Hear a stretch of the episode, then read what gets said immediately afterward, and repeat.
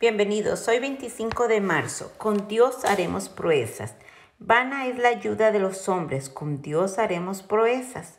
Salmos 60, 11 y 12. Todos nos hemos quedado oyendo cosas que con el transcurso del tiempo nos dimos cuenta de que no eran como se nos había enseñado. Por ejemplo, ¿quién nos ha dicho toda la vida que inventó el automóvil? Por mucho tiempo, esa maravilla se le atribuyó a Henry Ford. Así se nos ha enseñado en todas partes, cuando en realidad fue el fruto del trabajo del alemán Karl Benz. Este último comenzó a producir automóviles en 1886, una década antes que Ford. Durante casi un siglo y medio también se creyó que el inventor del teléfono había sido el escocés Alexander Graham Bell. Así se ha enseñado por años sin embargo, el 11 de junio del 2002, el Congreso de los Estados Unidos aprobó una resolución en que declarara que el legítimo inventor de ese aparato era el italiano Antonio Meucci. Lo mismo podríamos decir de la bombilla eléctrica. ¿Verdad que se nos ha dicho toda la vida que fue inventada por Thomas Edison? Pues no fue inventada por él, sino por Humphrey Davy.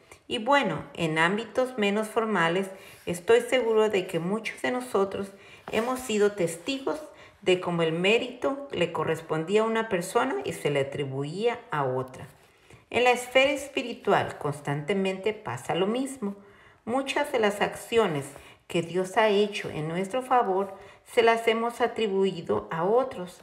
El Señor le advirtió al pueblo de Israel cuando Jehová tu Dios los haya echado delante de ti, no digas en tu corazón, por mi justicia me ha traído Jehová a poseer esta tierra.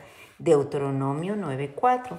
Tampoco Israel debía decir, mi poder y la fuerza de mi mano me han traído esta riqueza, sino acuérdate de Jehová tu Dios, porque Él es quien te da el poder para adquirir la riqueza. Deuteronomio 8, 17 y 18. Las preguntas de Pablo hoy son más pertinentes que nunca. ¿Y qué tienes que no hayas recibido? Y si lo recibiste, ¿por qué te glorias como si lo hubieras recibido? 1 Corintios 4, 7. No sigamos atribuyendo otros lo que Dios ha hecho en nuestras vidas. Tampoco creamos que lo que tenemos solo ha sido el fruto del sudor de nuestra frente que es lo mismo que quitarle a Dios el mérito por lo que ha hecho a nuestro favor. La Biblia es clara, ya sea que tengamos tierra, riqueza, salud, todo lo hemos recibido de Dios. Por lo tanto, la honra y la gloria solo son suyas. Siempre hemos de recordar que aunque vana es la ayuda de los hombres, con Dios haremos proezas.